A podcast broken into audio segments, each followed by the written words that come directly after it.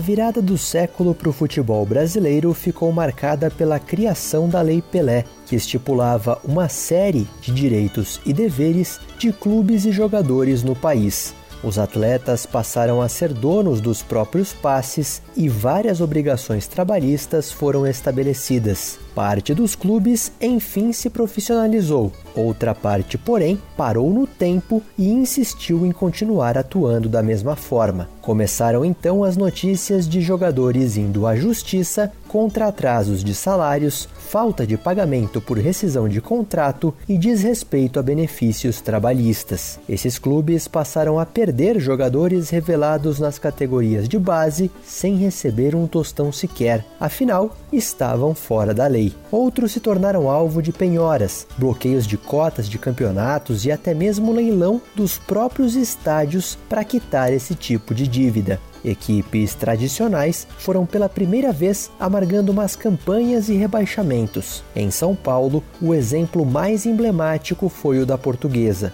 De sensação do futebol brasileiro na década de 1990, a Lusa entrou nos anos 2000, iniciando uma derrocada que se estenderia por mais de uma década. A torcida viu as modalidades minguarem, o clube social se esvaziar, as receitas encolherem e os resultados em campo decepcionarem. Mesmo assim, na arquibancada resistiram o amor e a perseverança, ingredientes cruciais para as tão suadas voltas por cima. É essa história de dificuldade, sofrimento e superação que vamos contar a partir de agora.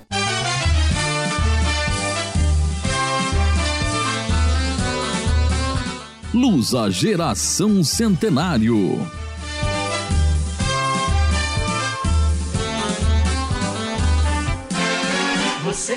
Olá, torcedor da Lusa e amante do futebol. Seja muito bem-vindo a mais um episódio do podcast Lusa Geração Centenário. Eu sou o Luiz Nascimento, jornalista da rádio CBN, do Globoesporte.com e do Acervo da Bola. E eu sou o Antônio Quintal apresentador do programa diário Paixão Lusa, na Rádio Trianon. Neste nono episódio, nós vamos falar sobre a primeira década dos anos 2000 da história da portuguesa. Dessa vez, o nosso convidado é o também jornalista e também torcedor da Lusa, Elcio Mendonça.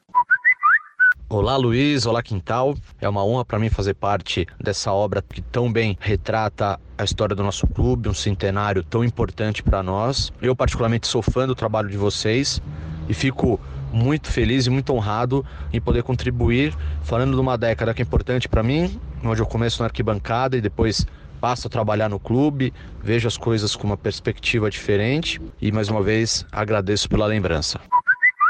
Quintal, para a gente começar a falar desse ano de 2000, eu gostaria até de voltar um pouquinho para o fim do nosso último episódio. A gente falava ali é, de uma portuguesa que não fez um bom campeonato brasileiro, que estava ali sob o comando do Zagallo. O Zagallo sai um pouco antes ali do fim do ano, isso ainda na gestão do presidente Amilcar Casado. Nesse início de anos 2000, a portuguesa contrata um novo técnico, que é o Nelsinho Batista, mas ela mantém, digamos que uma base do elenco, mas ela começa ali naquele início de ano para a disputa do Campeonato Paulista, ela começa a fazer algumas mexidas nesse elenco, né, Quintal?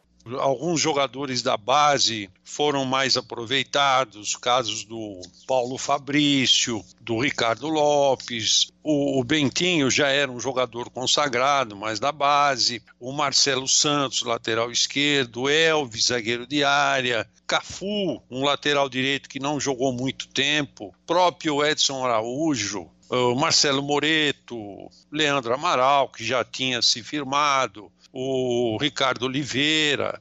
Inclusive, terminou 99 com o Fabiano no gol, e nesse Campeonato Paulista de 90, a portuguesa traz o Ronaldo, né? Que já tinha tido ali uma trajetória no, no Corinthians, né? Mas ao longo do campeonato, o desempenho dele acaba também não sendo muito bom, o Fabiano acaba voltando, né? Isso. E o Roger, né? Também o Roger. Esse campeonato paulista foi disputado em três fases de grupos até se chegar à semifinal, porque na primeira fase o campeonato não contou com a participação dos outros quatro grandes que estavam jogando o torneio Rio-São Paulo. Na segunda fase foram quatro grupos de quatro e a portuguesa até que passou bem dessa fase. Ela passou como líder à frente do Santos, da Inter de Limeira, do Mojimirim, mas ela cai na terceira fase do campeonato quando ela fica em terceiro atrás do Santos e do São Paulo, que são os clubes que avançam para a semifinal. Ainda com o Nelsinho, portuguesa disputou a Copa do Brasil. Primeiro ela joga com o América Mineiro, perde lá de 3 a 2, mas depois ganha de 4 a 2. Ela pega o Grêmio, empata 0 a 0 o primeiro jogo, ganha 4 a 1 o segundo jogo, e aí a portuguesa acaba caindo nas oitavas de final contra o Atlético Mineiro, dois empates sem gols, né? A portuguesa jogou seis partidas, perdeu a primeira para o América Mineiro fora. Depois ela venceu o América, ganha do Grêmio e dois empates com o Atlético Mineiro, sendo eliminada no nos pênaltis lá no Mineirão. Então a campanha da portuguesa na Copa do Brasil não foi das piores, chegando até a terceira fase. Depois o Nelsinho sai, vem o Lula Pereira, ainda em preparação pro Campeonato Brasileiro. Faz alguns amistosos em Portugal, né? Ela joga contra o Desportivo Chaves, perde de 1 a 0. Ela joga contra o Porto, perde de 3 a 0. Aí ela participa, na verdade, de um torneio, né? Torneio Cidade do Porto. Acaba também perdendo pro Steaua da Romênia por 1 a 0 e empata 2 a 2 com com o Braga. Foi muito ruim. Você falou aí, a portuguesa perdeu os três primeiros jogos, empatou o último com o Braga e mesmo assim ainda perdeu nos pênaltis. Então foi uma participação muito ruim e no começo do brasileiro a portuguesa começou perdendo em casa para o Goiás, depois perdeu para o Botafogo fora. Já ficava sinalizada ali que a vida do Lula Pereira na portuguesa não é o que se esperava, né? O Lula Pereira na época chegou a ser chamado do novo Filipão. Agora Agora, em termos de resultado, o time da portuguesa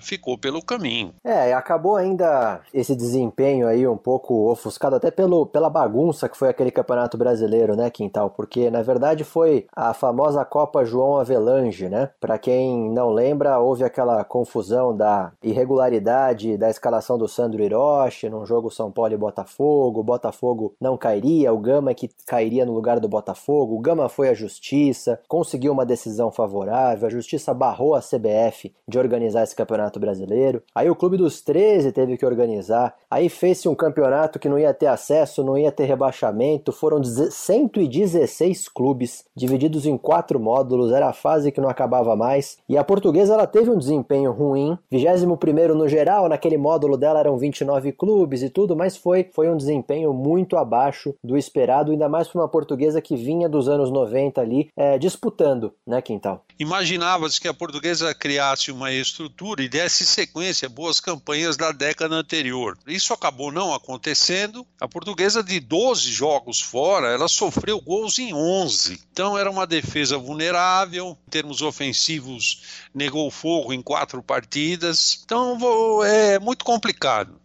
E aí a gente estava falando um pouco do time no Campeonato Paulista, né? E aí no Campeonato Brasileiro a gente já vê várias mexidas e várias mudanças nesse time, né? No gol, por exemplo, que a gente tinha ali o Ronaldo, ainda o Fabiano. Depois, como você destacou, Quintal, o Roger já disputando algumas partidas, o próprio Moreto. No fim do campeonato, a portuguesa já tem é, vários jogadores, como você disse, alguns jovens, alguns vindo da base, mas ela já não termina mais com o Leandro Amaral na frente, mas com o Edson Araújo. Ela já tem o Sandro Fonseca, o Irene, o Lúcio. Então então você pega a portuguesa do começo do ano e do fim do ano, o time já mudou quase que completamente também, né? E o Lula Pereira trouxe Vinícius Carioca, mesmo o Jean, um centroavante negro que veio do norte também, Júnior Amorim, um atacante fraquíssimo. Souza foi outro que veio. Então ele acabou enchendo aí o elenco da portuguesa de jogadores comuns que eram bem sucedidos em outros cenários do futebol brasileiro, no norte, no nordeste, né? e o técnico indica, depois ele quer pôr no time. E era um período em que já, já se começava a falar em crise financeira na portuguesa, isso vindo de uma década em que a portuguesa negociou jogadores e poderia ter saído com uma situação, né, uma condição financeira é, muito melhor. Virando o ano quintal para 2001, né, a portuguesa obviamente muda de técnico, não tinha como continuar com o Lula Pereira. E quem volta para a Portuguesa é o René Simões para a disputa do Campeonato Paulista, né? Na segunda metade dos anos 80, ele teve a primeira passagem na Portuguesa.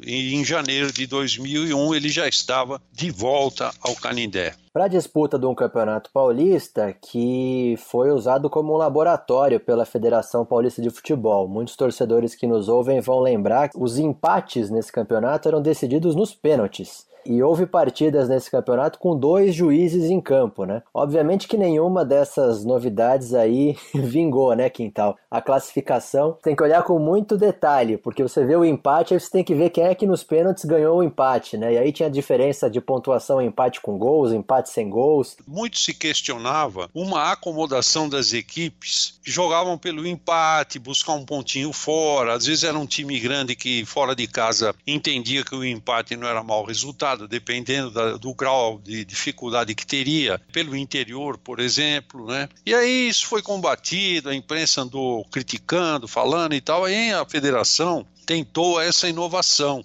mas acabou não caindo no agrado geral, né? Esse Campeonato Paulista foi disputado por 16 clubes, né? Todos jogavam contra todos num turno único e os quatro primeiros iam para a semifinal. A portuguesa ela fica apenas em nono lugar e esse desempenho é, não é bom, tanto não é bom que o René Simões acaba até saindo antes, né, Quintal? Ele fica até março, mais ou menos. O campeonato vai até abril. O Candinho ainda chega no finalzinho desse Campeonato Paulista, né? Mais uma passagem do Candinho pela portuguesa, né? Fez a sua estreia no jogo que a portuguesa ganhou do Rio Branco de 4 a 3. Era a quinta passagem dele na portuguesa. E a portuguesa, né, disputou ao mesmo tempo também a Copa do Brasil, né? O primeiro adversário da portuguesa foi o Figueirense. A portuguesa ela vence as duas partidas, a primeira por 3 a 2, a segunda por 2 a 1. Depois ela pega o São Raimundo lá do Amazonas, ela chega a perder o primeiro jogo por 1 a 0, mas depois ela ganha por 3 a 1 e passa para as oitavas de final. E aí nas oitavas de final ela encara o Atlético Paranaense. Ela perde para o Atlético de 3 a 1 e depois ela fica só no 1 a 1 mais uma Copa do Brasil, né, Quintal? Em que a portuguesa vai até as oitavas e para nas oitavas de final, né? Na anterior tinha Grêmio, Atlético Mineiro. Dessa vez, com todo respeito, Figueirense, São Raimundo e Atlético do Paraná da época eram equipes assim de um nível, de um patamar de regular para baixo. Até para situar o nosso ouvinte, a portuguesa se despede do Campeonato Paulista em abril, da Copa do Brasil em maio e o Campeonato Brasileiro só começaria em agosto. O Candinho já estava ali, portanto, teve um pouco mais de tempo para trabalhar esse elenco. A portuguesa disputou até alguns amistosos, né, Quintal, nesse meio tempo aí, em julho, contra Atlético Mineiro, Ponte Preta, Guarani. Meio que uma preparação para o Candinho tentar dar uma cara dele para esse time para a disputa do Campeonato Brasileiro, né? Chegou o Carlos Germano, um goleiro de grife, o goleiro que foi do Vasco, seleção brasileira, e outros jogadores, né? O Ricardo Oliveira, por exemplo, aparecendo mais entre os titulares, né? Jogadores que o Lula Pereira também já não estava aproveitando, também voltando a jogar, como o Emerson. Mas ainda tinha alguns nomes, como o Sandro Fonseca, Marquinhos, que ainda ficaram remanescentes de 2000, né, Quintal? E a portuguesa trouxe alguns jogadores. Tinha um lateral esquerdo, Lupídio, argentino, né? O Mancini, lateral é, direito, que era do, do futebol mineiro o Rochinha, Maurinho também. Silvio Criciúma na zaga também já aparece, né? O Edson Araújo, os meninos lá da defesa, o Elvis, o Iotti era um meia, meia atacante. E aí, nesse Campeonato Brasileiro, e a CBF, para apaziguar, ela mantém na elite os clubes do módulo azul, que foi disputado pela Portuguesa no ano anterior. Aí ela também puxa o Paraná e o Botafogo de Ribeirão, que tinham caído lá em 99. Enfim, tenta dar uma reorganizada nesse Campeonato Brasileiro, que é disputado aí num módulo todos contra todos, num turno único. Os oito primeiros iam para as quartas de final, os quatro últimos caíam para a segunda divisão. E a Portuguesa fica no meio da tabela, né, Quintal? Ela fica em 13 terceiro lugar entre os 28 participantes desse Campeonato Brasileiro poderia ter chegado lá entre os cinco ou seis primeiros, né? Era possível sim. Portuguesa teve vitórias expressivas, né? Como o Flamengo no Maracanã 2 a 0, um jogo histórico no Canindé, um 5 a 4 contra o Vasco, com o Ricardo Oliveira fazendo três gols. Veio para ver Ricardo Oliveira marcar um, marcar dois no pênalti de Bob em Alexandre Chagas e marcar três depois de Evandro ser derrubado na área. O Vasco tem o passe perfeito de Euler para Romário. O baixinho diminui 3 a 1. Um Elvis 4 a 1. Thiago Silva também faz, só que erra ao lado. Gol contra para o Vasco, 4 a 2. Pênalti em Romário para Romário cobrar, 4 a 3. A tarde quase é carioca. Gilberto empata aos 43 do segundo tempo. A torcida da Portuguesa reage. Sorte que Candinho tem Elson. No último minuto, Elson tira a portuguesa do sufoco, livra Candinho das vaias e muda o coro da torcida.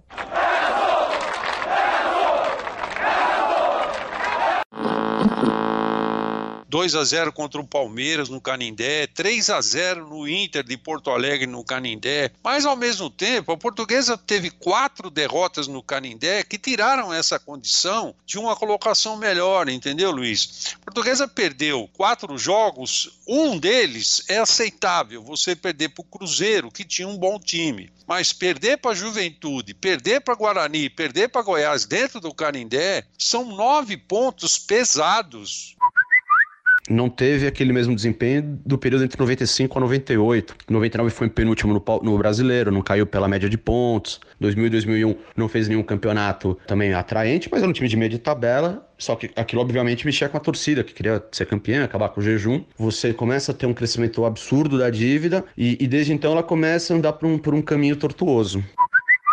Aí, Quintal, a gente já estava falando de alguns da base que iam ganhando alguma oportunidade no time principal. E no ano de 2002, a portuguesa, podemos até dizer que surpreende, né, na Copa São Paulo, e ela conquista o segundo título dela. E ela já tinha alguns jogadores nesse time da Copa São Paulo que já vinham tendo alguma participação na equipe principal, né? Como Alex Afonso, você falou do Iote, né? Exatamente. Uma campanha que começou bem, né? A portuguesa ganhou do misto lá do Mato Grosso de 8, 8 a 0. Ela ficou no grupo K, no Guarujá. Ela ganhou do misto de 8 a 0 na estreia. Depois ela ganhou do Botafogo do Rio de 3 a 1 e do Guarujá, que era o dono da casa, por 4 a 0. Aí passou para as oitavas. Nas oitavas ela eliminou o Atlético Sorocaba nos pênaltis por 4 a 3 depois de um empate em 1 a 1. Aí ela pega o Flamengo e ganha de 1 a 0. Depois, um jogo duríssimo contra a Ponte Preta, né, Quintal, ganha de 2 a 1. Eu me lembro que eu inclusive fui ver esse jogo lá, foi um jogo dificílimo, rapaz. E aí chegar até a final, e aí aquela festa no Canindé, aquela tarde chuvosa, né? A portuguesa bateu o Cruzeiro por 1 a 0 Esse time comandado pelo Edu Marangon, um dos grandes ídolos aí da história da portuguesa, né? Por enquanto, alguém já ouviu falar do Kesley? Kesley? Qual? Aquele do gol do título.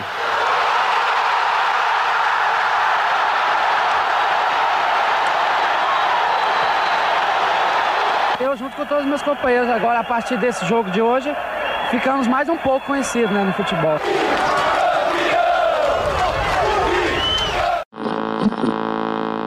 Se a gente for pegar mais ou menos um time base da portuguesa naquele ano, Daniel, Jackson, Júnior Paulista, Fernandão, Júlio, Bruno, Lelo, Danilo, Iote, Alex Afonso, o Kesley e o Rafinha. O Kesley e o Rafinha também ali despontavam como né, uma possibilidade de, de jogadores que poderiam render algum fruto para a portuguesa também, né, Quintal? A portuguesa já começava a viver alguns problemas de ordem financeira nessa época. E o Rafinha teve uma saída precoce da portuguesa, né? Se ele tivesse ficado, como outros que também foram embora, talvez a portuguesa tivesse auferido aí alguma receita com uma transação do Rafinha. Você vê que ele andou jogando por aí, jogou no Cruzeiro, no próprio Curitiba. Então é uma pena, né? Uma saída em 2002 que vai ser muito, vamos dizer assim, replicada nos próximos anos, né, Quintal? Muito por causa dessa crise financeira e também por alguns descuidos administrativos da portuguesa com jogadores das categorias de base, né? Os profissionais da portuguesa começam esse ano ainda com o Candinho, por mais que o Candinho tenha já logo no começo do ano saído, né, Quintal? Porque nesse ano a portuguesa não disputa o Campeonato Paulista, os grandes não disputam o Campeonato Paulista. Mas disputam o torneio Rio-São Paulo, na verdade o último torneio Rio-São Paulo disputado, né, Quintal? Djalma Santos é o homenageado da noite. A homenagem é pelos 50 anos da conquista do primeiro título da portuguesa pelo Rio São Paulo. Eu fico emocionado. O clube que eu deixei aqui uma parte de mim, né? Dentro do esporte, jogando aqui 10 anos e 4 meses. O ídolo do passado sai de campo aplaudido. E teve uma vitória também histórica diante do Flamengo no Canindé, um 5 a 4 Depois, na estreia do Espinosa, um sábado à tarde no Maracanã, a Portuguesa fez um bom jogo, ganhou do Fluminense de 4 a 3 né? Mas era um time que oscilava muito, tanto é que o Candinho não ficou, chegou o Espinosa, né? A Portuguesa tomou quatro, três goleadas na, na competição, perdeu do São Paulo de 4 a 0 Corinthians 4 a 1 Vasco 4 a 1 Quer dizer, não era elenco para ser tão mal sucedido em termos de resultados no, na própria competição do Rio São Paulo. Fora os cinco grandes aqui de São Paulo, com Guarani, Ponte Preta, Paulista e São Caetano. E fora os quatro do Rio, mais o América, o Americano e o Bangu. Jogavam todos contra todos num turno único, os quatro primeiros iam para a semifinal, a portuguesa ficou só em décimo lugar e ao mesmo tempo tinha a disputa da Copa do Brasil, né, Quintal? O primeiro adversário da portuguesa nessa Copa do Brasil é o Palmas. Ela ganha o primeiro jogo de 1 a 0 e o segundo de 5 a 2. Depois ela pega o Criciúma, perde de 3 a 2, mas depois ganha por 1 a 0 e passa. E aí nas oitavas de final ela pega o Bahia. Só que aí ela perde o primeiro jogo por 3 a 0, né, Quintal? E no segundo jogo ela só consegue empatar por 2 a 2. Tomou uma traulitada do Bahia de novo, a portuguesa caiu na terceira fase. Aí, em abril, a portuguesa já tinha, já tinha terminado a participação no torneio Rio-São Paulo e na Copa do Brasil. E aí a portuguesa teria o Campeonato Brasileiro começando em agosto. Com esse desempenho, o Espinosa não continuou. E aí o Edu Marangon foi promovido a treinador da equipe profissional para a disputa do Campeonato Brasileiro, né? O que a portuguesa deveria ter feito em 91, resolveu fazer em 2002. Aproveitar os meninos, o treinador, um ou outro enxerto. O Campeonato Brasileiro, ele era disputado por 26 clubes. Todos jogavam contra todos em turno único e a gente tinha os oito primeiros avançando para as quartas de final e os quatro últimos caindo. Foi um campeonato atípico. A portuguesa, ela começa liderando o campeonato, chega ali na quarta, quinta rodada como líder, em nenhum momento se fala em rebaixamento. Tanto que, faltando seis rodadas para o término da primeira fase, a portuguesa brigava pelo G8. E ela entra numa queda livre que não vence mais nenhum jogo e vai para a última rodada precisando vencer para escapar do, do, descenso. Onde você tem uma mescla no elenco dos jovens talentos da Copa São Paulo, que nenhum deles acabou vingando, sejamos sinceros, mas havia uma cobrança da torcida para que eles fossem usados. Uma mescla com jogadores mais experientes que não tinham vínculo com o clube. E junto a isso, uma crise financeira, questão de salários. E isso pesou muito teve uma tabela muito ruim, principalmente nos últimos seis jogos. Você não pode permitir que o seu time dispute quatro jogos fora de casa num universo de seis. E a portuguesa, desses dois jogos dos seis que fez em casa, não ganhou nem do Flamengo e nem do São Paulo. De 18 pontos, a portuguesa conseguiu um ponto no empate com a Ponte Preta. Aí que o, o, barco afundou. Pior do que isso foi a contratação, a meu ver, equivocada do Gilson Nunes. Foi o técnico que dirigiu a portuguesa nos últimos três jogos. Chegou aí, tomou três pancadas, Flamengo, Fluminense e Bahia, e o time foi rebaixado um time que sentiu o peso do campeonato, da metade do campeonato para frente, a responsabilidade na equipe pesou. Aí a diretoria da Portuguesa, sentindo isso, trouxe jogadores experientes completamente fora de forma, jogadores que não tinham mais condição para que a equipe é, reagisse ela tinha no gol o Bosco, né? Ela tinha ali atrás o Ageu, né? É, mais no meio tinha o Ricardo Lopes. Pra frente tinha o Edson Araújo, tinha o Ricardo Oliveira, tinha o Alex Alves também, né? A portuguesa meio que foi intercalando, mas como você falou, tinha jogadores ali da copinha, como o Lelo, por exemplo, que jogou vários jogos, o Iotti, que às vezes entrava. Também impactou muito foi não ter jogado no Canindé o último jogo, né, Quintal? A, a punição da portuguesa e a ida do jogo pra Mojimirim foi muito complicado também. Ninguém ganha o jogo só porque joga em casa. Mas a possibilidade de maior de vencer é muito maior. Você joga em casa, a torcida ia apoiar, né? Tanto é que a torcida da Portuguesa, boa parte dela se locomoveu até a cidade de Mogi para ver o jogo lá, ajudar a Portuguesa foi aquela invasão de campo contra o Atlético Paranaense, não foi, Quintal? Que gerou essa punição para a portuguesa, né? Revoltado com a arbitragem, um torcedor da portuguesa invade o campo e empurra o auxiliar Alessandro Álvaro. Outro torcedor também pula e aí vira uma bagunça contida pela polícia foi tudo errado. Eu acho que eh, realmente perderam a, a, mão da situação e a portuguesa acabou amargando seu primeiro rebaixamento no Campeonato Brasileiro. Último jogo contra o Bahia, a portuguesa perde por 4 a 2 e a portuguesa cai para a segunda divisão. Lembro muito, Quintal, porque eu fui para Mojimirim nesse dia, a volta foi terrível, né? A torcida portuguesa nunca tinha, acho que, experimentado um rebaixamento, nunca tinha experimentado um rebaixamento, né? Na época ainda ficou um pouco ofuscado porque o Palmeiras caiu junto, Botafogo caiu junto, né?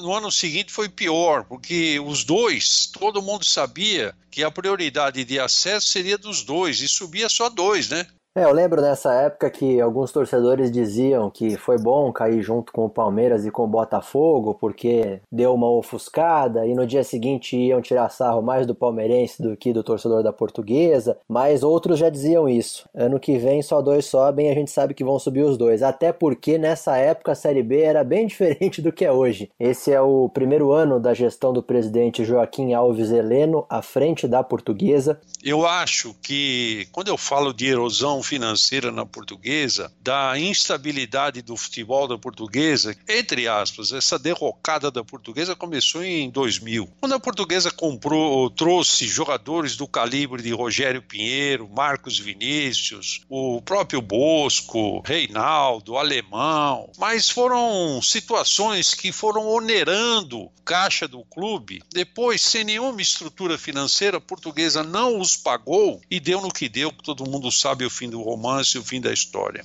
Muita gente relaciona essa derrocada da portuguesa também, Quintal, com a Lei Pelé, né? A gente pode ter várias críticas à Lei Pelé, mas também a portuguesa não soube se adaptar a Lei Pelé, né? A partir do momento em que você não pode simplesmente deixar de pagar o, o, seu elenco, você não pode simplesmente mandar embora e não pagar nem rescisão, você vai sofrer ação trabalhista, os processos obviamente cresceram, dispararam e a portuguesa foi perdendo alguns jogadores de mão beijada, né? Então, talvez o, o, o exemplo mais cônico, simbólico, aquele que fez mais barulho foi o Ricardo Oliveira, saindo ali entre 2002 e 2003, numa saída muito conturbada conturbada, muito complicada.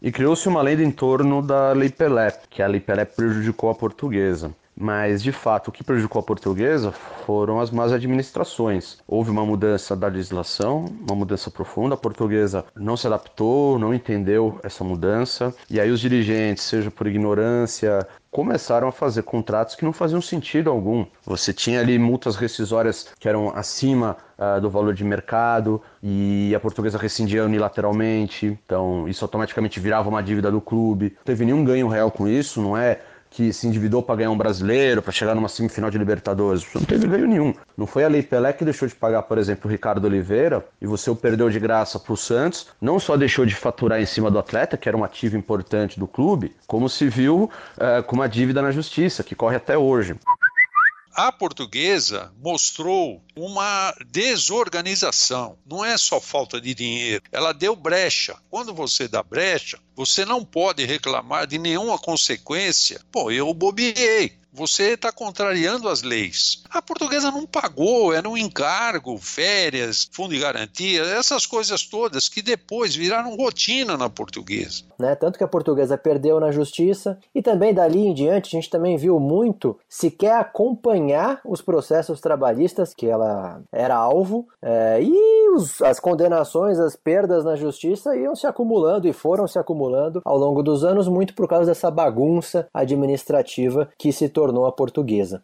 Amigo, qualquer empresa, se tem alguma mudança de lei, carga tributária, qualquer coisa assim, quem é que te dá essa assistência na empresa? O lado contábil da empresa. Para essas empresas menores, o chamado contador. Muito bem, eu estou pegando esse exemplo porque a Lei Pelé, ela exigia que os clubes se organizassem, mas nós estamos falando de portuguesa. O que, que a portuguesa fez para se preocupar com a Lei Pelé? Que eu saiba nada. A portuguesa não se profissionalizou, né, Quintal? Também não dá para dizer que a portuguesa não tinha condições de se profissionalizar. A gente está falando de uma virada dos anos 90 para os anos 2000. Se tinha um clube que estava bem nos anos 90 e que tinha potencial para fazer caixa nos anos 90, para conseguir ali profissionalizar o clube nessa virada do século, esse clube era a portuguesa, né? Bom, Quintal, voltando então é, para o campo em 2003, né? A gente já está falando ali de um começo de 2003. A portuguesa ela começa o ano com o Flávio Lopes como técnico.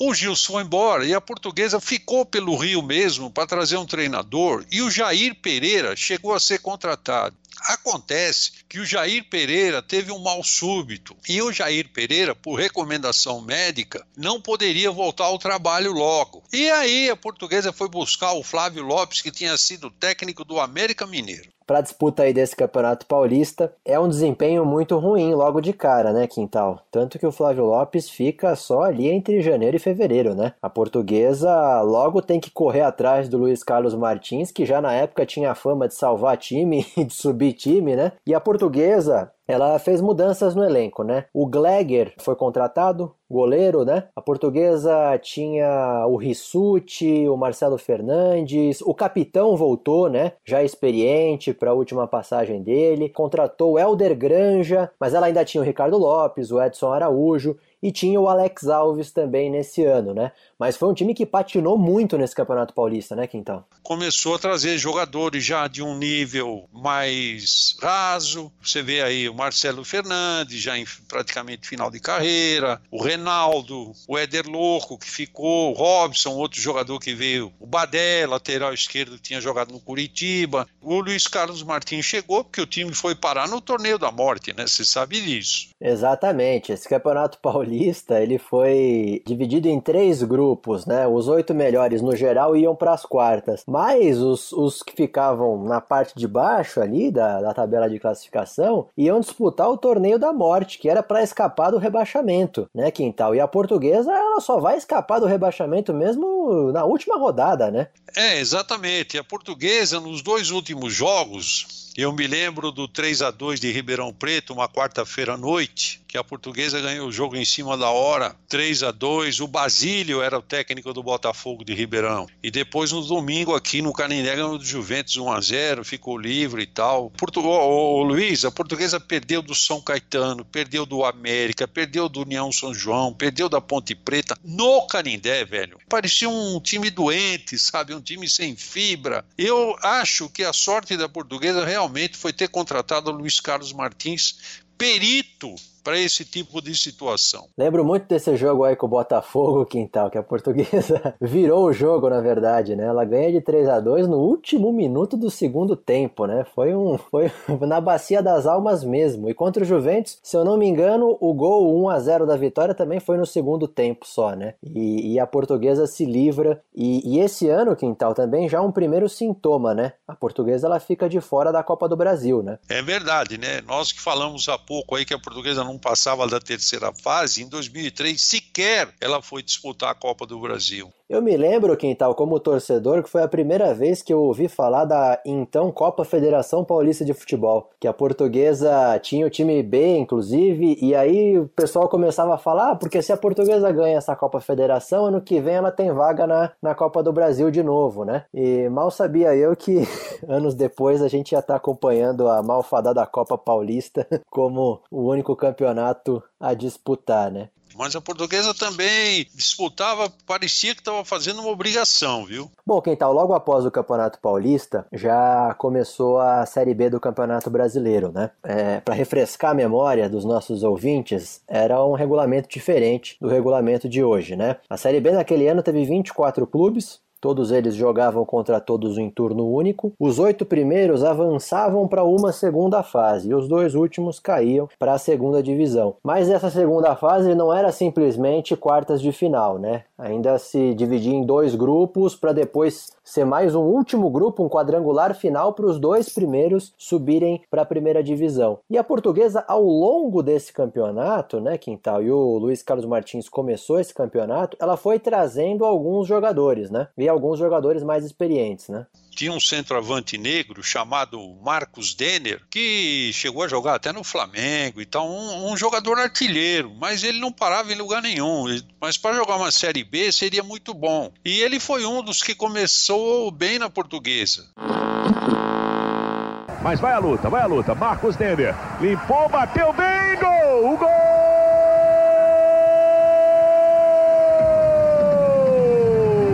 É da Portuguesa! Marcos Denner!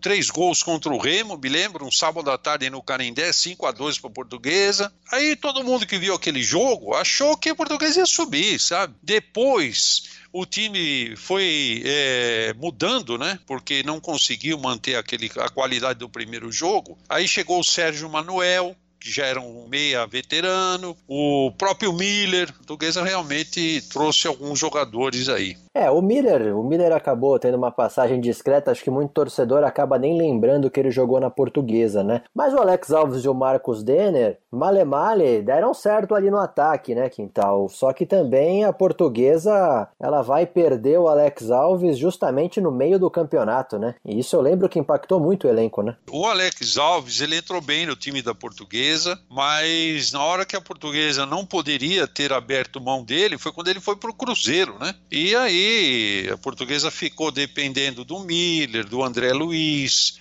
é, perdeu poder de força ofensiva com a saída do Alex Alves, sem dúvida. É, um jogo marcante também dessa campanha aí foi o próprio clássico contra o Palmeiras, né, Quintal? Que a portuguesa saiu perdendo por 2 a 0 chegou a virar 3 a 2 e no fim acabou perdendo por 4 a 3 mas também com uma, com uma arbitragem um tanto quanto polêmica, né? Tadeu Bosco da Cruz. Eu não me lembro quem era o atacante do Palmeiras que bateu o pênalti duas vezes, o Gleger pegou. Pô, enquanto o cara não fez o gol, ele mandava voltar. Foi três vezes. Na terceira vez a bola entrou, né? Pode empatar o jogo, Palmeiras. Vai pra bola, André. Vai pra bola, André. Partiu, bateu, pegou o Gleger. Mandou voltar. Mandou voltar. Vai repetir a cobrança, André.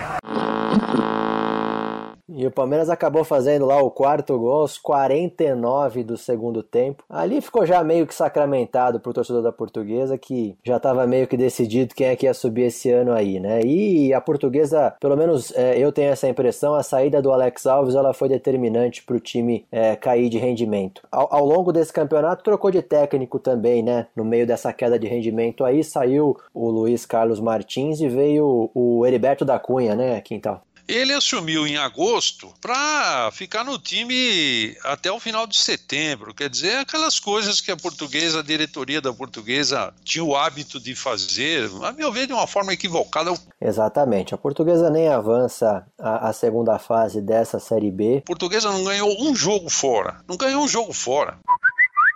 Em 2003, a situação financeira começa a ficar muito complicada, porque a Coisa joga a Série B pela primeira vez nesse modelo, tem uma queda de receitas, obviamente, começa a lidar com salários atrasados, volta a perder jogadores na justiça. E é um campeonato um pouco tumultuado. Começa até bem, mas esses problemas extra-campo acabam influenciando. Perde o Alex Alves, que era o melhor jogador do time, e é vendido para o Cruzeiro para tentar equilibrar as contas. Então foi um campeonato meio perdido. E ali de 2003 para 2004, né, Quintal, vem, vem uma notícia que pegou todo mundo de surpresa, que foi a decisão da diretoria da Portuguesa de terceirizar o futebol, né? A Portuguesa alegou que não tinha dinheiro para manter o futebol e aí apresentou a Ability Sports, né? Certo dia, o presidente da Portuguesa, que fazia o seu último ano de gestão, é, Joaquim Alves Heleno, falou para mim, Quintal, eu só fiz esse contrato com a Ability porque eu não tinha mais saída. Como colocar uma equipe equipe no gramado para disputar as competições que a portuguesa tinha que disputar. Eu não tinha mais dinheiro em caixa, eu não tinha mais nada, eu estava a zero. Ele sabia que não seria Ability uma empresa que traria algum título para a portuguesa, mas ele tinha uma certeza, ele não ia mais se preocupar em arrumar dinheiro para pôr no futebol da portuguesa, porque a Ability se incumbiu de tudo isso. Se foi algo que não funcionou dentro do campo em termos de acesso, uma coisa é certa: não correu risco de rebaixamento nem no estadual e nem no brasileiro.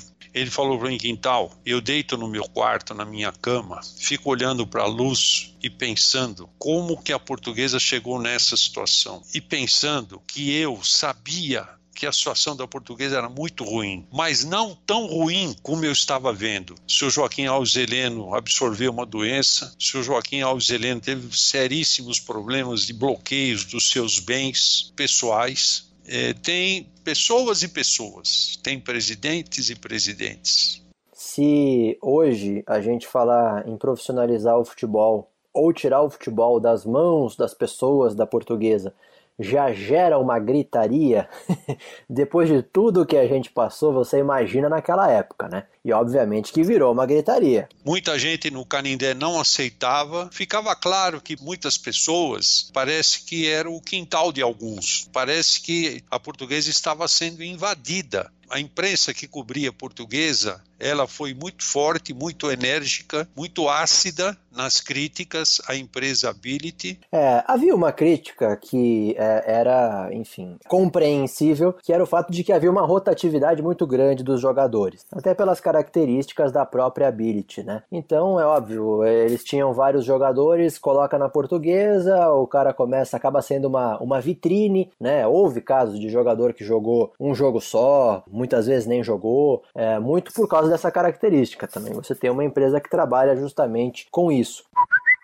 Eu lembro que na apresentação da empresa, o, o, o, dono da Ability disse que ia trazer jogadores do nível de seleção brasileira, enfim, toda aquela pompa. Mas o que se viu em campo não foi isso. A portuguesa virou um, um bocão de negócio para eles. Qualquer jogador que vinha e se, e se, destacava em duas, três partidas poderia ser vendido. Então perdeu-se jogadores no meio da temporada. E foi um período que complicado, porque perdeu-se a identificação, deixou-se de apostar também em valores da casa para virar um bocão de negócios, né? virar uma barriga de aluguel de uma empresa O Campeonato Paulista era dividido em dois grupos, né? Ela fica em sétimo lugar no grupo 1 e ela disputa a, a Série B do Campeonato Brasileiro, ficando em 11 lugar, novamente sem avançar a segunda fase, mas também sem um risco de queda. Mas ela teve uma rotatividade enorme de treinadores esse ano, né, Quintal? Ela, inclusive, começou com o Dario Pereira, que gerava uma grande expectativa, né? Mas logo foi uma expectativa frustrada, né? Depois, entre a mudança do Dario Pereira e o Paulo Comelli, que foi o segundo treinador, o Leônidas Santos, que tomava conta do time B, que disputava a Copa da Federação Paulista, o Leônidas assumiu interinamente até a chegada do Comelli e depois também não deu certo com o Comelli. E aí o Luiz Carlos Ferreira, o tal do Ferreirão, né, uma figura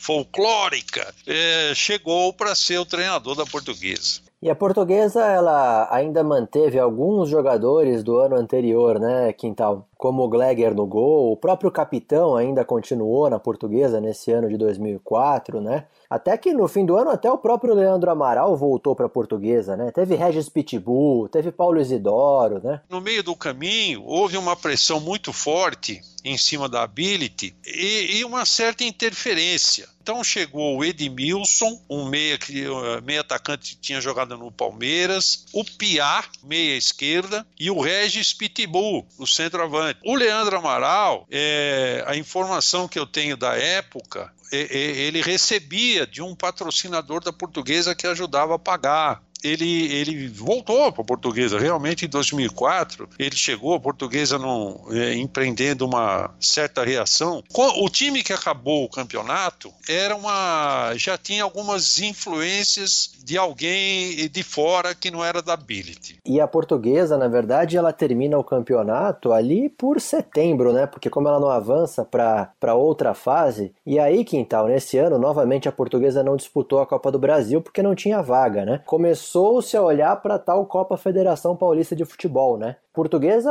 ela chegou até a pegar algum desses jogadores e colocar no time B, né, da, que disputava a Copa Federação Paulista, né? Prêmio de consolação, eu diria, né? Mas aí também não deu certo e a Portuguesa acabou, o calendário da Portuguesa acabou em outubro naquele ano. Ficou dois meses literalmente sem fazer nada. Esse foi o último ano, né, a despedida do capitão, né? O jogador que mais vezes vestiu a camisa da Portuguesa foi a última das várias passagens do capitão, né? Somando, são mais de 11 anos vestindo a camisa da Portuguesa, quase sempre como titular, né? Praticamente como titular, um dos grandes ídolos aí da torcida. E o fim também do mandato do presidente Joaquim Alves Heleno, acabava também a parceria com a Ability Sports. 2005, o Manuel da Lupa assumia pela primeira vez a presidência da Portuguesa. O, o tema principal ali era já crise financeira, é, dívidas crescendo muito, os processos trabalhistas que já se acumulavam, as penhoras que já começavam a ameaçar a Portuguesa.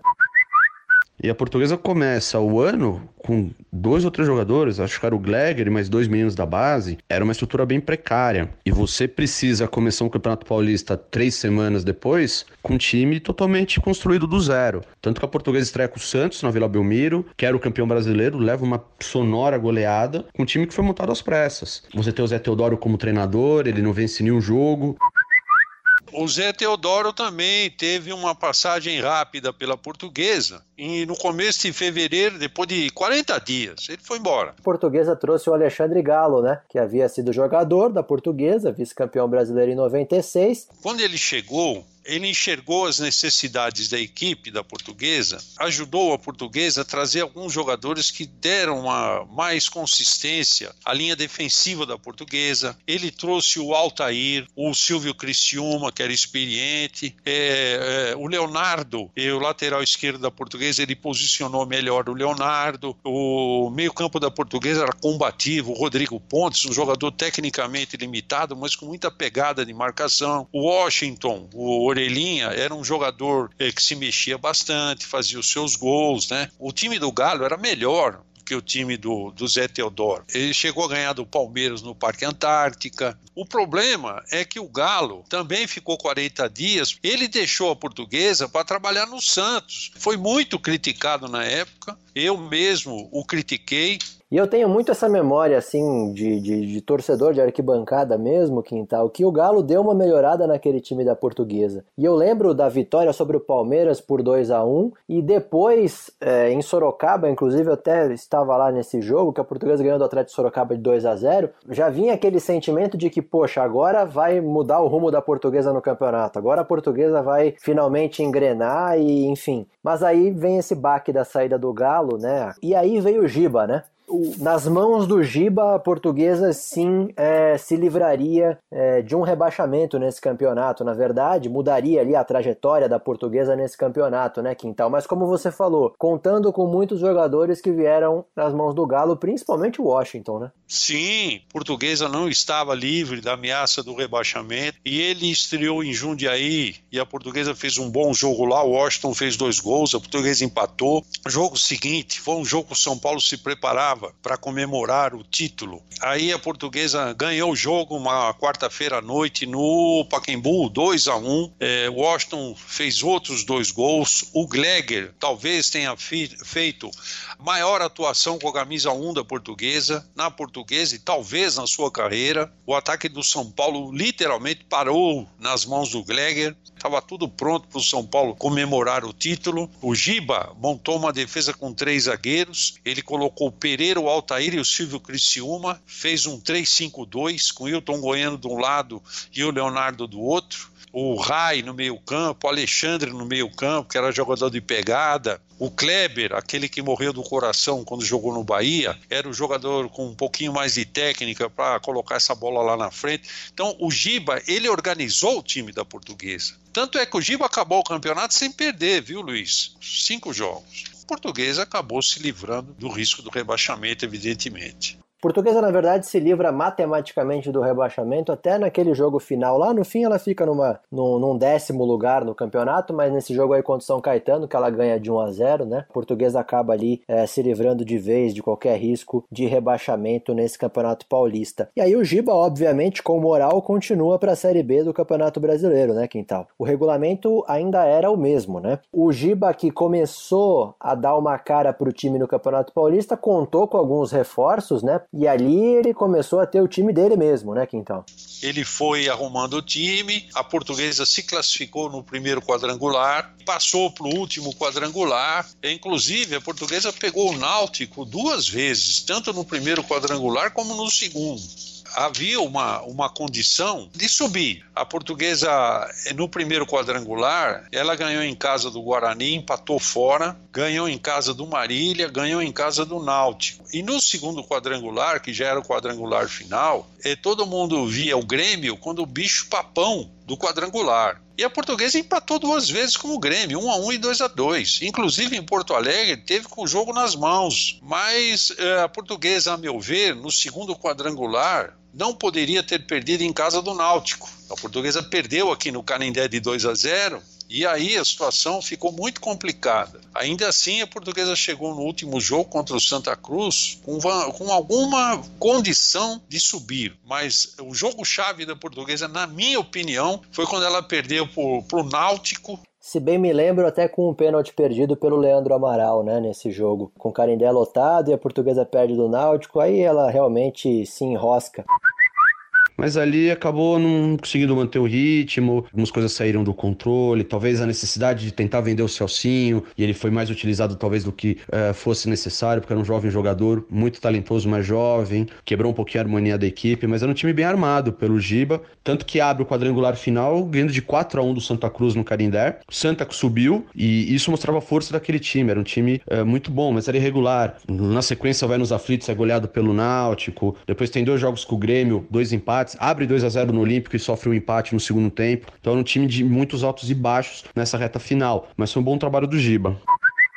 Ao longo desse campeonato, né, a portuguesa foi tendo algumas mudanças no time, né, em relação ao Campeonato Paulista, ela já não tinha mais o Washington, né, e ao longo desse campeonato ela chegou a ter o Oliveira no ataque, depois veio o Leandro Amaral, que voltou para a portuguesa, depois veio o Johnson, o angolano. É, na defesa mesmo, a defesa passou a ser o do Lopes e o Silvio Criciúma, né? A portuguesa mais na reta final começou também a promover o Celcinho, né? É, vindo da base, começou também a chamar atenção. Se você analisar, por exemplo, o elenco que tinha o Grêmio, todo mundo falava, bom, é, sobe alguém com o Grêmio. Então, uh, o nível do elenco da Portuguesa era infer muito inferior ao nível uh, do elenco do Grêmio. E a Portuguesa, a meu ver, ela teve uma chance muito grande de subir em 2005. É, bom, nas duas partidas contra o Grêmio ela teve chances de vencer, né? E também jogando com o Náutico aqui, a própria torcida acho que sentiu o baque ali, né? O último jogo era uma combinação muito improvável de resultados. E aí, para 2006, já se esperava um campeonato paulista diferente.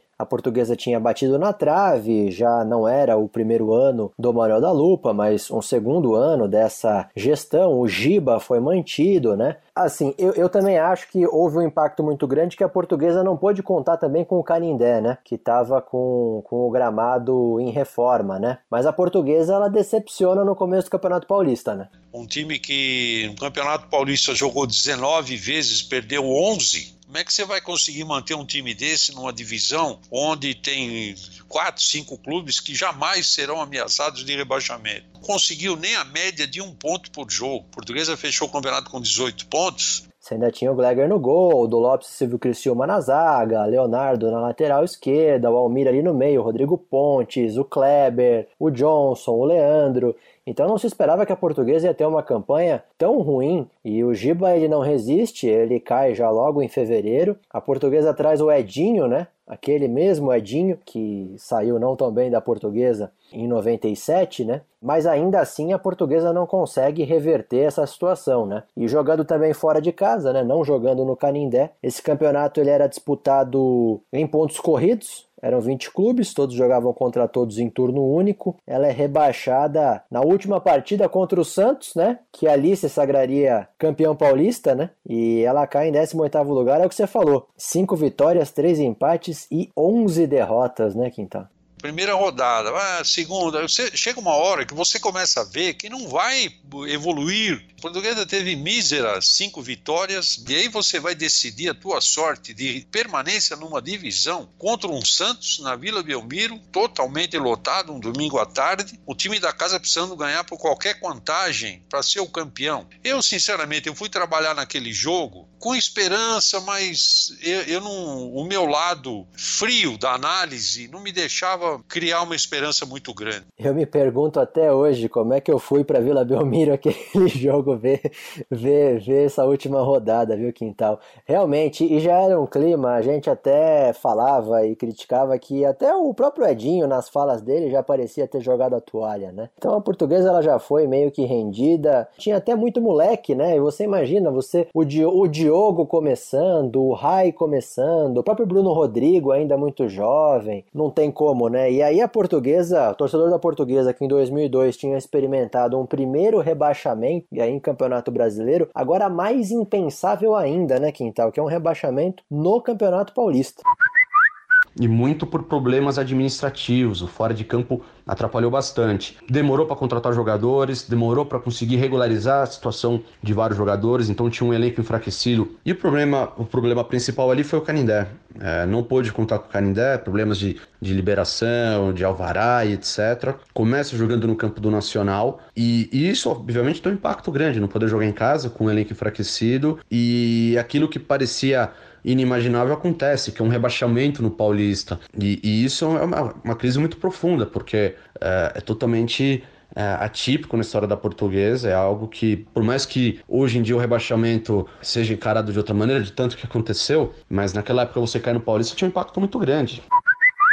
E aí, logo depois, começava a Série B do Campeonato Brasileiro, né? O Edinho chega até a comandar o time aí nesse, nesse comecinho de, de Série B, né? Mas ele logo cai, né, Quintal? E aí a portuguesa vai atrás do Luiz Carlos Barbieri, né? O Campeonato Brasileiro teve uma parada quando o Barbieri chegou, rapaz. Eu me lembro que teve um, um hiatozinho ali. Foi a Copa do Mundo, não foi? Começou a chegar jogador tudo quanto era lugar. Trouxeram aquele que veio do Rio lá, o tal do, do Santiago. Tinha uns aí que eu nunca ouvi falar. Tinha até o Bruno Lazzaroni, né? O filho do treinador. Bruno Lazzaroni. Veio um tal de Joãozinho, que era filho do Joãozinho, ponto esquerda do Cruzeiro. Veio um que era do, de, de, aqui de Guarulhos, um tal de Tom. Veio um que era do Rio, um tal de Fabrício. Ari, o gaúcho que jogou lá no norte nordeste. Veio Marlon, né? Marlon. Léo Bonfim. Léo Bonfim, isso, Léo Bonfim. Anderson, atacante. Ah, sabe quem teve nesse time aí? Sandro Fonseca. Cara, não dá, né? Houve uma mudança que eu acho que foi também substancial, né? Que a portuguesa trocou de goleiro, né? Não era mais o, o, o Glegger, passou a ser o Felipe, né? Que tempos depois jogaria no Corinthians, no Flamengo, mas a passagem dele pela portuguesa foi muito complicada, né? Eu me lembro de quando a portuguesa perdeu para o Paysandu de 6 a 2 no Carindé, né, Quintal? Acho que todos os chutes que deram a gol entraram, né? Pela minha lembrança, eu estava comentando esse jogo, ele falhou uns três ou quatro, viu? Você pode estar certo disso. A portuguesa, ela jogou com o Paysandu, tomou de seis, perdeu do Paulista, perdeu do Santo André, perdeu do Ituano, perdeu do Ceará, perdeu do Guarani, tudo no Canindé, velho. Empatou com São Raimundo, com Brasiliense, com Havaí, Gama, não ganhava de ninguém. O Barbieri cai em agosto e aí a portuguesa volta a ligar pro Candinho, né, Quintal? O Candinho, quando chegou a português, ele enxergou algumas deficiências no time, tinham muitas, mas ele tratou de cuidar as mais graves. Né? Ele foi buscar o Leonardo Silva,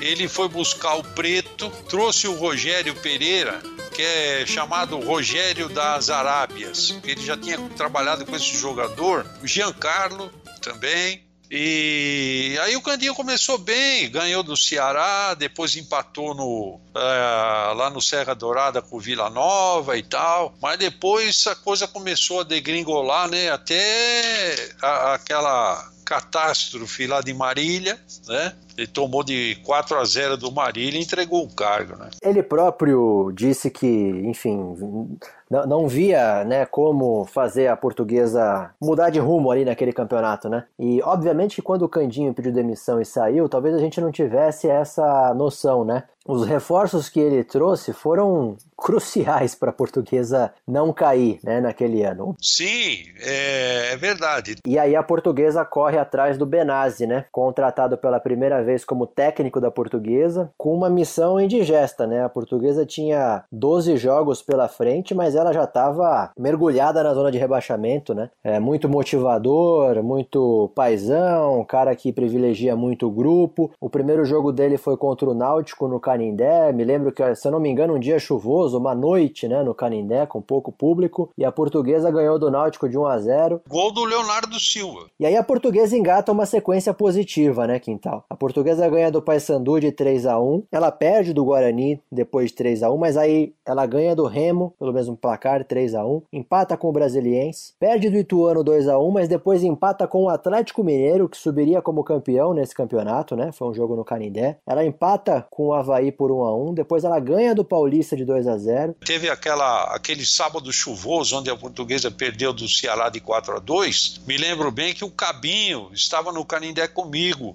né? Ganha do Vila Nova de 2 a 0 no Canindé e inacreditavelmente, porque quem vinha acompanhando aquela trajetória, ela chega ao último jogo contra o esporte na Ilha do Retiro, precisando ganhar, mas com chance de se ganhar, permanecer na segunda divisão, né, Quintal? E foi um jogo, assim, cercado de muita expectativa, porque o próprio presidente da portuguesa, Dr. Manuel da Lupa, já tinha dito em entrevista que, olha, se a gente cair para a terceira divisão, na situação financeira atual da portuguesa, nós vamos acabar com o futebol.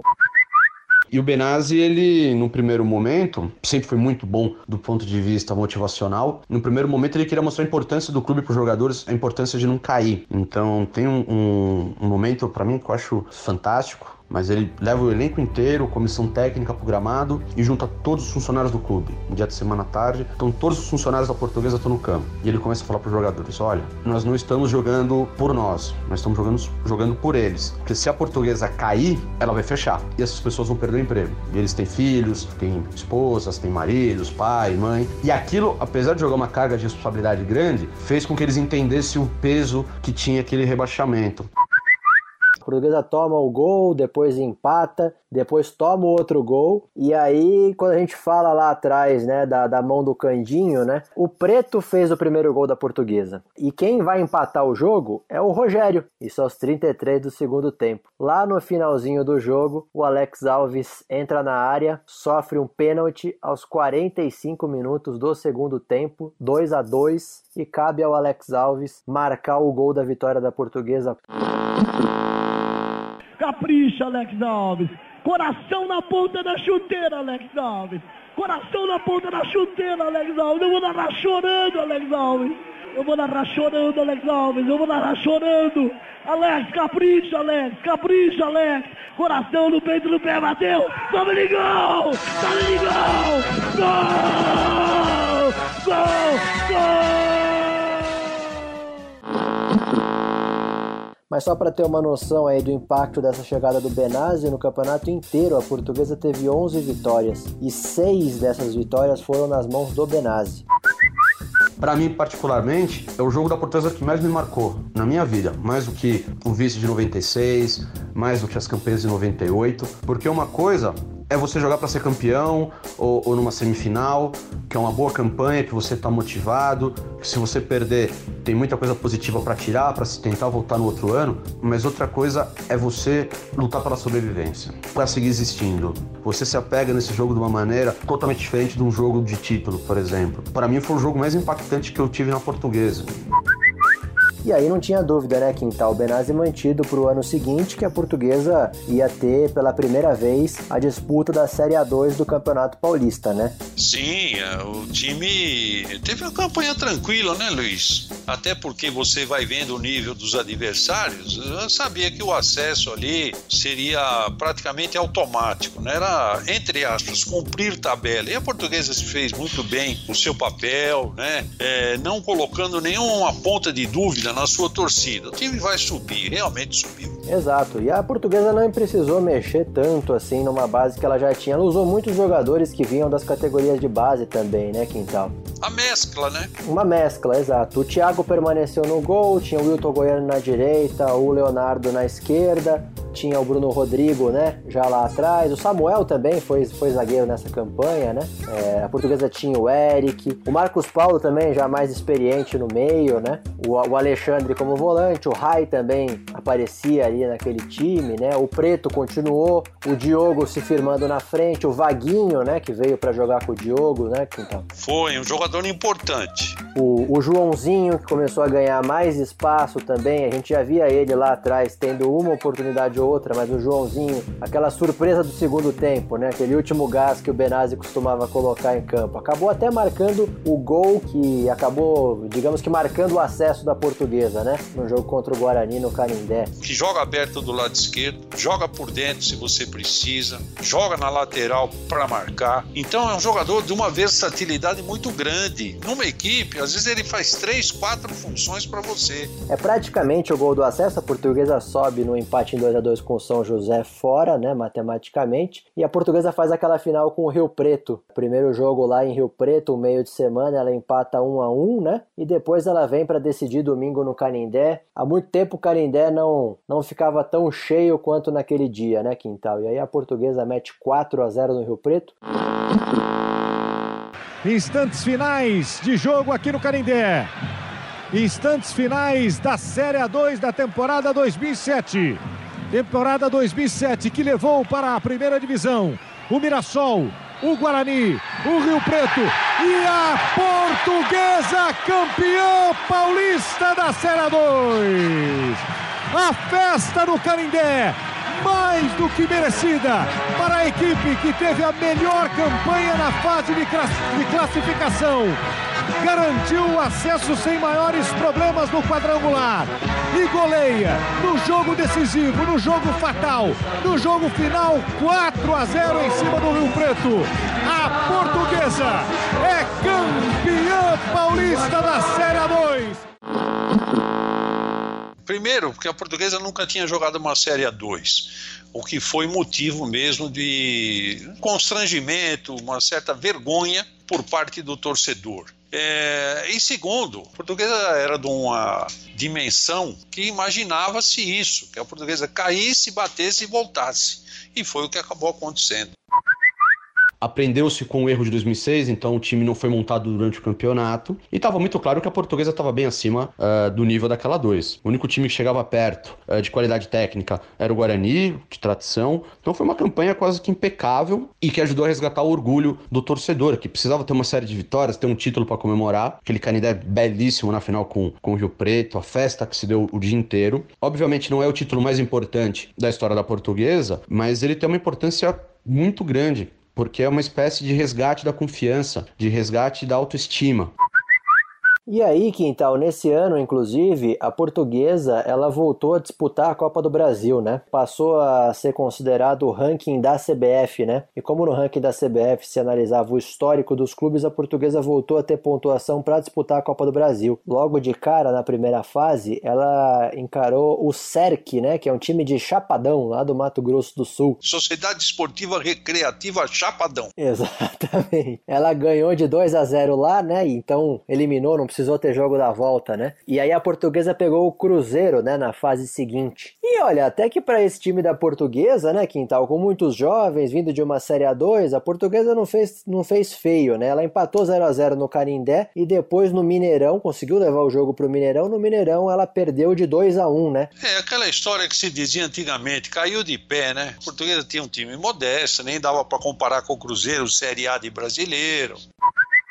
Havia o medo que aquele time campeão paulista da segunda divisão não aguentasse o tranco na Série B. E de fato o começo é muito turbulento. A portuguesa começa muito mal o Campeonato Brasileiro, totalmente diferente do que foi aquele Campeonato Paulista. E tem um momento crucial para mim que é quando o Luiz Iauca, que era vice de futebol, ele se reúne com os jogadores, coloca meio que o cargo à disposição e fala: ou vocês estão comigo ou eu vou embora. E aquilo mexeu um pouco com o time porque ele era bastante querido, ajudava o clube financeiramente naquele momento também. Então, quando há esse ultimato do Iauca, meio que jogadores se unem a uma mudança de postura, o Benazzi que trouxe alguns jogadores que não se adaptaram, tira esses jogadores, volta aquela base do time da 2 e a partir dali a portuguesa engrena, um campeonato importante trouxe o Marco Aurélio, zagueiro, tinha uma condição de um certo entrosamento e conseguiu ir bem até o fim da competição. Exatamente, não foi uma campanha avassaladora da portuguesa, né? Ela se manteve bem, foi, foi um campeonato bom que ela fez e no fim ela acabou dando uma engrenada, né, Quintal? Inclusive teve aquela vitória de 6 a 2 sobre o Grêmio Barueri no Canindé. Para completar a música, vai mais um gol. Diogo, o terceiro dele o sexto da portuguesa. Tem mais três jogos. Não ter tranquilidade, a gente está no caminho certo.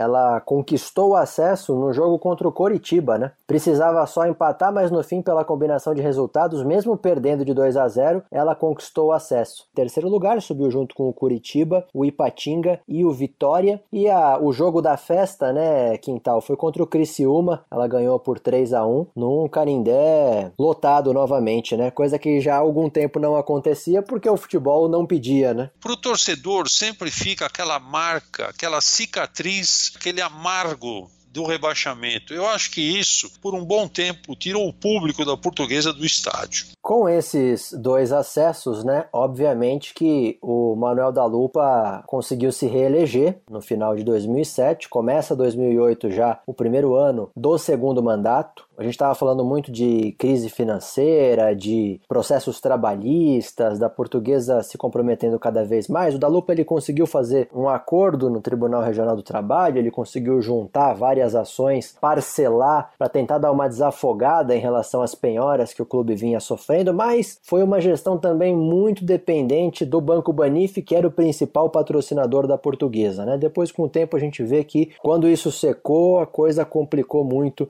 E aí o da da Lupa continua e o Benazzi também, obviamente, foi mantido para 2008. Tinha-se, né, uma expectativa sobre o desempenho da portuguesa naquele Campeonato Paulista, né, que era disputado por 20 clubes, todos contra todos, turno único, os quatro primeiros iam para a semifinal e a portuguesa, ela ficou numa posição intermediária, né, Quintal? Ela ficou em décimo lugar, né, nesse ano, com algumas mudanças no elenco, né?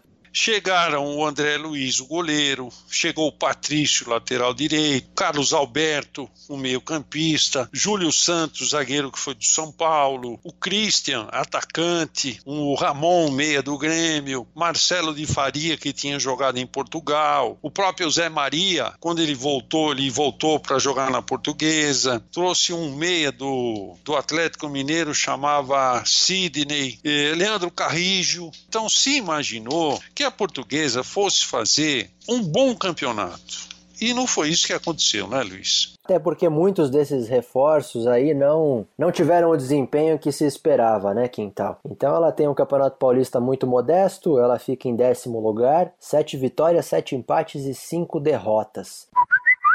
2008 também começa com muita empolgação. Primeira partida, enfrenta o Santos, é o duelo do campeão da 1 contra o campeão da 2, jogo no Morumbi. E a portuguesa vence jogando bem, com uma boa presença de público. Pode ser o nosso ano, vamos lá que 2008 promete. Mas era um elenco fraco, chegaram alguns reforços, mas não era um time à altura é, mas o Benazzi se mantém, a portuguesa também disputa a Copa do Brasil. O primeiro adversário da portuguesa é o Gi Paraná, lá de Rondônia. Ela empata o primeiro jogo 1 a 1 ganha o segundo 3 a 1 Ela pega o Volta Redonda do Rio de Janeiro, né, na fase seguinte. Empata o primeiro jogo 0 a 0 ganha o segundo 2 a 0 E aí a portuguesa é eliminada nas oitavas de final pro Botafogo do Rio. No primeiro jogo ela empata 1 a 1 e no segundo jogo perde por 2 a 1 Por enquanto, até aí ainda é era o Wagner Benazzi como técnico, né? O Benazzi ele chega a começar o Campeonato Brasileiro, né? E logo de cara, aquele histórico placar contra o Criciúma, né, Luiz? Ah, contra o Figueirense, né, Quintal? Que Criciúma, eu, Figueirense, Figueirense. E o que, que, aconteceu aquele dia, Quintal? Foi o dia que o Benazzi achou que o jogo estava ganho, 5 a 2 é, é? Do outro lado, o Rodrigo Fabre, olha só. E ele foi enchendo o time. o time de volante, né? Foi pondo o volante, ele gostava de um volantinho. O time lá atrás, e aí o, o Figueirense, numa reação grande, né? Um negócio histórico mesmo. Acabou chegando aos 5 a 5 né? Fez um gol aos 43 e o quinto gol aos 47. E, e, ficou muito claro já logo no começo do campeonato que a portuguesa estava com um time muito aquém, né? E o Benazzi mesmo, ele tem uma sequência em que ele conquista só 15 pontos em 13 jogos, né? E, e o Benazzi acaba caindo, né? Para a chegada do Valdir Espinosa. Mas ele também não teve vida longa, não. Ele começou a ter tropeços e aí depois de uma goleada diante do Palmeiras, ele acabou caindo no... O jogo foi um domingo à tarde no Paquembu. E aí a portuguesa recorreu ao Estevan Soares, né, Quintal? E ele tinha até um material humano melhor, né? É, ele tinha o Atirson, ele tinha o Gavilan, ele tinha o Jonas, o Washington Orelhinha voltou, tinha o Edno também. Mas, infelizmente, o time da portuguesa acabou não reagindo. De novo, rebaixado. Ficou um ano na Série A2, Série A1 e caiu, né? Teve aquele clássico contra o São Paulo no Canindé, né? Que talvez tenha sido também um jogo decisivo, né? Porque se a portuguesa ali ganhasse, talvez ela mudasse um pouco ali o rumo naquele final, né? De campeonato. Acabou sendo o jogo do título do São Paulo, um 3 a 2 apertado. O Jonas jogou muita bola, o Edno perde no fim é, uma chance também incrível cara a cara com o Rogério Ceni e a portuguesa acaba caindo para a segunda divisão. Ela cai junto com o Ipatinga, o Figueirense e o Vasco da Gama. Tava claro que aquele time não era um time de Série A. E ali você vê a, a, importância da gestão, a importância de se ter um planejamento, coisa que a portuguesa não tinha. O time foi montado durante a Série A. Começou com uma equipe de Série B, sejamos sinceros, vai se transformando. Você tem uma primeira troca de técnico, sai o Benazzi, vem o Espinosa, fica pouco tempo, depois vem o Estevam Soares. E a portuguesa vai ter um time de verdade com cara de Série A, já com o Estevam, no final do campeonato. Que começa a ter bons jogos, começa a ter resultado, mas o acúmulo negativo do, do, do, campeonato, do primeiro turno, das rodadas anteriores, pesa. Você não consegue reverter um quadro. Estevan Soares, mesmo uh, rebaixado né, para a Série B, ele é mantido como técnico da portuguesa para 2009. Né? E o mais incrível de tudo é que o Estevan durou muito pouco, né, Quintal? Ele já é demitido logo no começo do Campeonato Paulista de 2009. Foi uma derrota um meio de semana à noite em Campinas. A portuguesa trouxe o Mário Sérgio, começou uma sucessão de treinadores, né? Então, essas coisas são injustificáveis, a meu ver. Ou você já tira o técnico quando acabou o campeonato da, da, do rebaixamento do ano anterior, ou começa o campeonato, você perde, não mande o treinador embora. Já que você começou, deixa mais um pouco. Vamos ver se o time reage. 20 clubes, turno único, os quatro primeiros iam para a semifinal. E esse foi o Campeonato Paulista em que a portuguesa ficou em quinto lugar, né? Por muito pouco a portuguesa não avançou para a semifinal, né? Porque ela ficou empatada com o Santos, que foi o quarto colocado, em pontos, em vitórias, em empates em derrotas derrotas. Ela só não avançou por causa do saldo de gols. O Santos acabou com um gol a mais que a Portuguesa. O torcedor deve lembrar muito daquele último jogo. A Portuguesa ganhou do Santo André no Canindé por 2 a 1. Tinha aberto 2 a 0 no primeiro tempo, só que não foi o suficiente para superar o Santos no saldo de gols. Santos que ganhou da Ponte Preta com gol do Kleber Pereira no finalzinho, né? A Portuguesa esteve muito perto, né, de se classificar. Como esse jogo era importante, eu fui para Campinas acompanhar esse jogo. E realmente foi isso que você falou, né?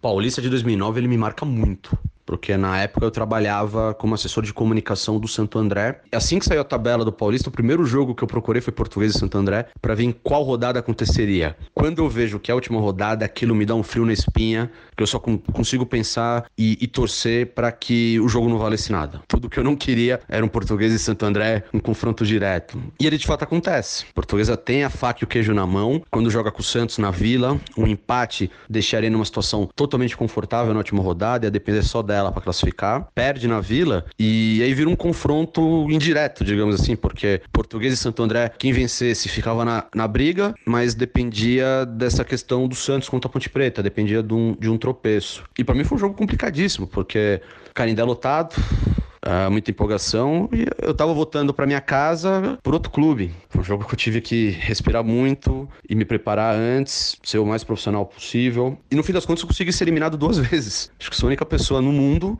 que numa mesma partida perdeu duas vezes. Teve uma polêmica no fim do campeonato, daquelas polêmicas do Manuel da Lupa, né? Que ele acusou o zagueiro da Ponte Preta, Jean Holt, de ter favorecido o Santos. Depois não conseguiu provar, inclusive rolou processo judicial, da Lupa perdeu, mas foi um carnaval que foi feito ali naquele, naquele, naquele final da, da, daquela primeira fase, né, Quintal? Mas acabou não dando em absolutamente nada e o da Lupa ainda foi condenado porque não conseguiu provar nada em relação ao Jean Holt. Acusações, eh, não digo infundadas, né? Que você não tem como provar, é melhor não fazer, né? Bom, a gente estava falando da sequência de técnicos aí, né? O Mário Sérgio também não teve uma vida longa na portuguesa, né? O Mário Sérgio ele cai, mas ele cai numa partida pela Copa do Brasil, né, Quintal? Logo na primeira fase da Copa do Brasil, ela pega o Icasa, né? Ela empata em 1 a 1 fora e empata em 1 a 1 no Canindé, mas aí nos pênaltis ela perde pro Icasa por 4 a 3, né? E ali foi o ali foi a gota d'água, né, para demissão do Mário Sérgio o Castelão praticamente vazio, a portuguesa não passou de um empate lá por um a um, ainda assim ficou com a chance de eliminar o time cearense no Canindé, e aí o Mário Sérgio acabou deixando a portuguesa. E aí, quem veio na sequência do Mário Sérgio foi o Paulo Bonamigo, né? E ele que começa a comandar a portuguesa na Série B do Campeonato Brasileiro, né, Quintal? Um campeonato de altos e baixos para a portuguesa, né, Quintal? O, o Bonamigo teve um bom começo na portuguesa, ainda no Campeonato Paulista. Ele teve uma sequência de cinco ou seis jogos invictos. E quando começou o brasileiro, imaginava-se que a portuguesa continuasse nesse ritmo. E a portuguesa sofreu uma goleada para Ponte Preta, em Campinas, 5 a 2 até uma certa parte do campeonato, a portuguesa foi relativamente bem, mas depois algumas derrotas é, para o Ipatinga, na Arena Barueri, perdeu do Brasiliense, fora de casa. Eram equipes que não iam brigar pelo acesso. Muito difícil você manter um treinador sabendo que as condições de, de acesso praticamente vão ficando pelo caminho com o campeonato ainda para ser disputado, né? É, sai o Bonamigo e aí tem uma passagem relâmpago do René Simões, né, Quintal? É verdade, o René. Aquele jogo contra o Vila Nova, que depois do jogo, enfim, ele diz que entraram armado no vestiário e tal, fez um, uma, foi uma baita de uma confusão lá no Canindé, a imprensa toda é, voltou os olhos ali para o que estava dizendo o René Simões. Em primeiro lugar, não houve invasão. A pessoa que entrou no vestiário ela tinha acesso ao vestiário. Era bem relacionado, inclusive, com os jogadores. O Ed não queria sair da portuguesa naquele momento. A portuguesa perdeu o jogo. Na saída de campo, acredito que a torcida o xingou ou algo nesse sentido. E ele respondeu essa provocação de alguma maneira. Essa pessoa que entrou no vestiário, como torcedor, quis tirar satisfação com o Edno. O Edno, também de cabeça quente, respondeu ao que foi dito a ele mas nenhum momento chegaram a vias de fato, chegou a turma do deixa disso, separou um de um lado, outro do outro, mas em nenhum momento, por exemplo, foi sacada uma arma ou foi mostrado uma arma. E eu, eu, falo porque eu estava no vestiário, eu estava no meio da confusão, inclusive eu fui uma das pessoas que tentaram segurar o Edno. Na hora que isso aconteceu, a comissão técnica não estava no vestiário dos jogadores, ou pelo menos o René Simões não estava no vestiário, ele não viu essa cena. No calor do momento, eu não sei como essa informação chegou ao René. A verdade é que poucos minutos depois tem a entrevista coletiva e ele fala isso na, na entrevista coletiva como se houvesse uma invasão uh, do vestiário com pessoas armadas. Isso, obviamente, ganhou o destaque da mídia.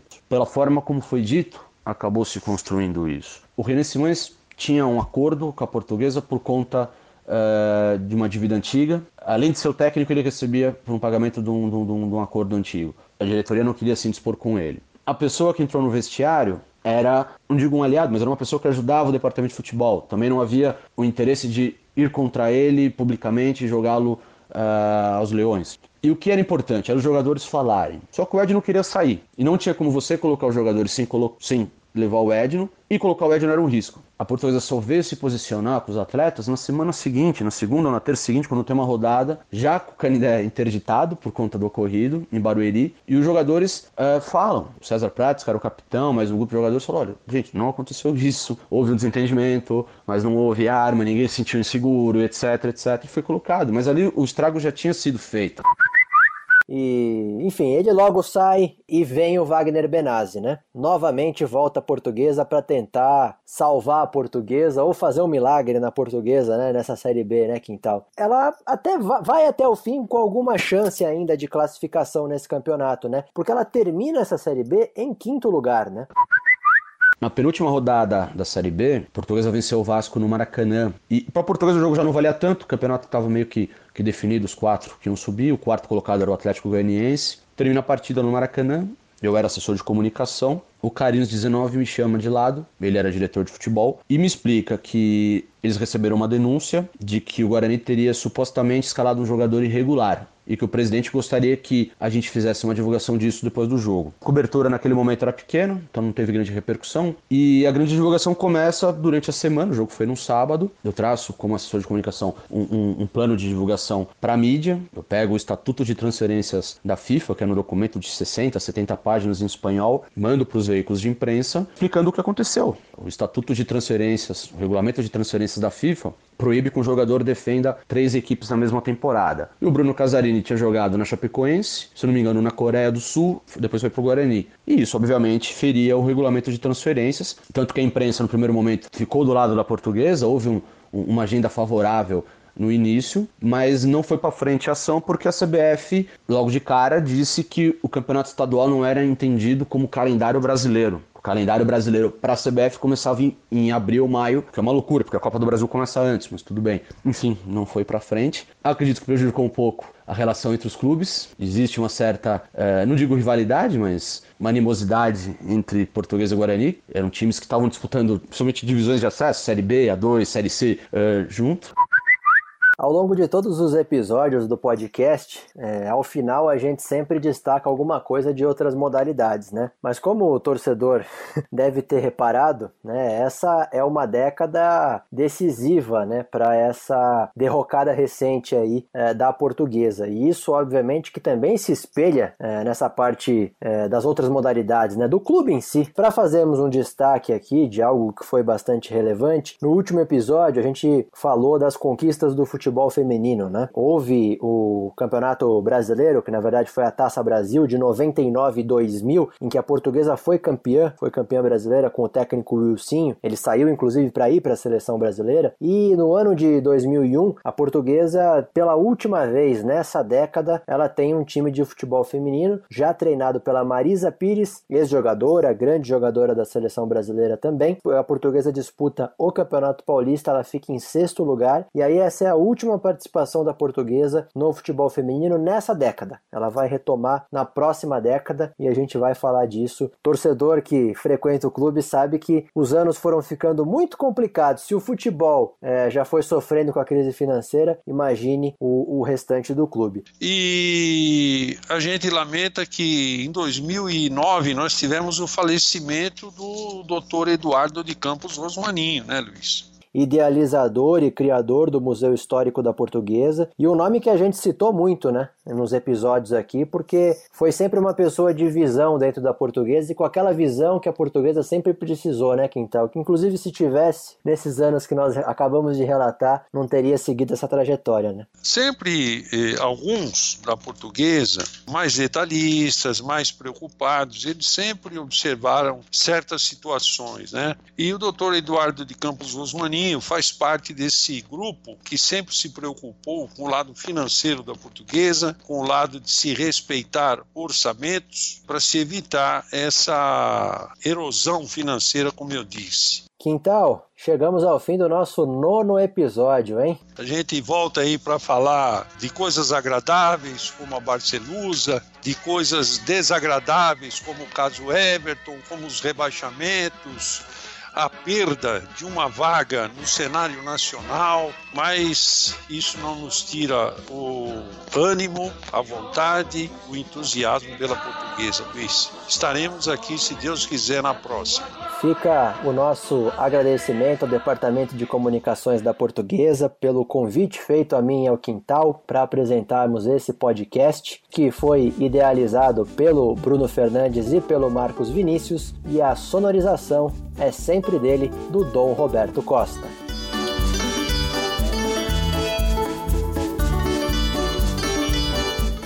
Lusa Geração Centenário.